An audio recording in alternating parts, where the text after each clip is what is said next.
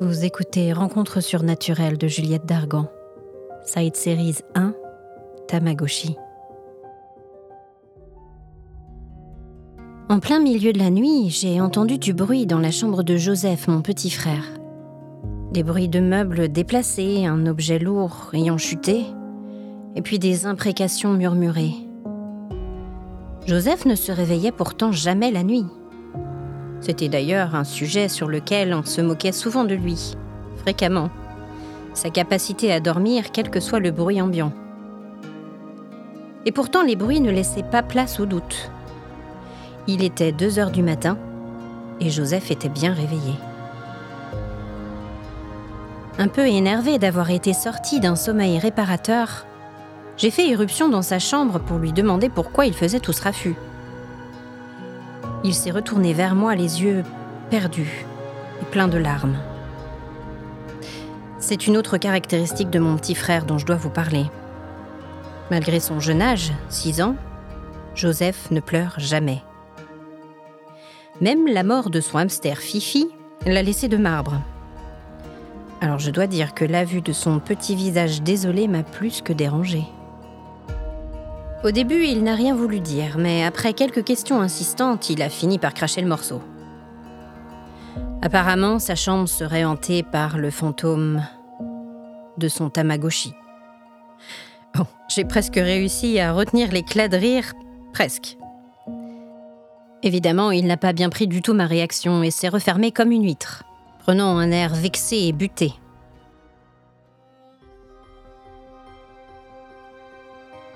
Allez, Joseph, le prends pas mal. Raconte-moi tout ça. Il m'a fallu plus d'une heure de cajolerie pour qu'il accepte de me raconter ce qu'il entendait par là. Il y a de cela une semaine, alors qu'il dormait, son Tamagotchi était tombé sous son lit.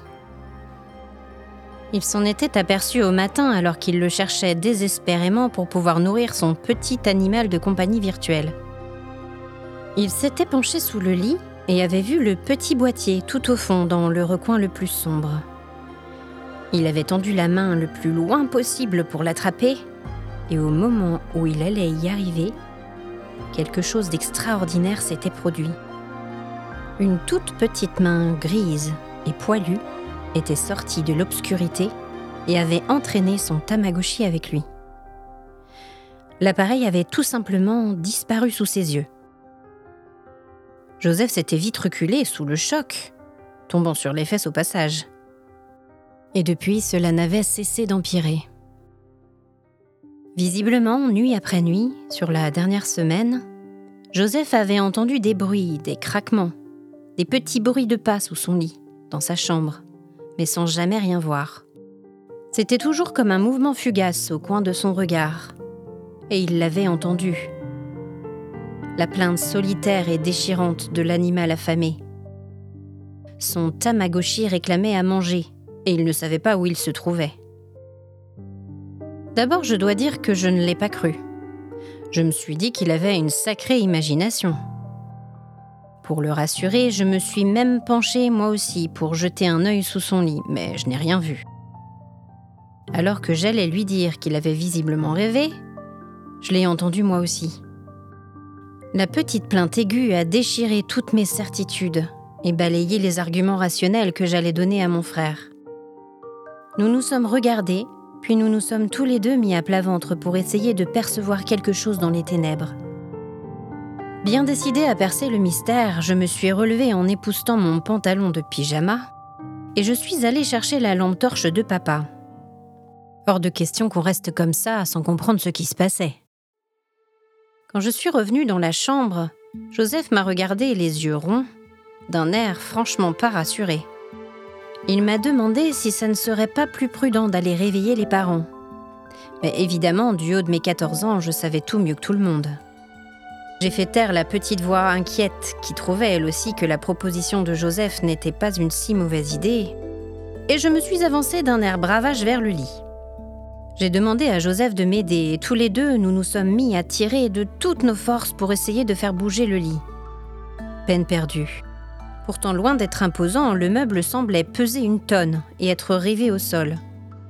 Après un dernier essai infructueux, nous avons abandonné, alors qu'un nouveau cri du Tamagotchi résonnait dans la nuit.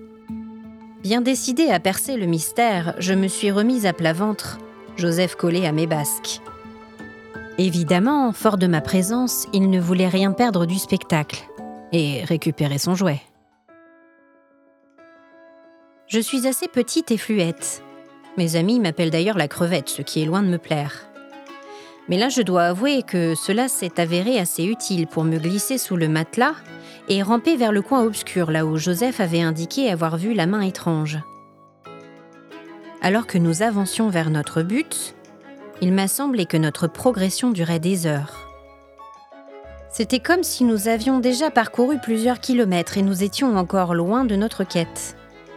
J'ai jeté un œil à Joseph et son air déterminé m'a indiqué qu'il ne comptait pas s'avouer vaincu. Soudain, nous sommes parvenus juste à l'endroit où mon frère avait dit avoir vu son jouet en dernier. Une sorte de masse vaporeuse et sombre, assez dense, semblait flotter devant nos yeux. J'ai allumé la lampe. Nous avons entendu alors une sorte de sifflement furieux, suivi d'un bruit de pas léger reculant précipitamment.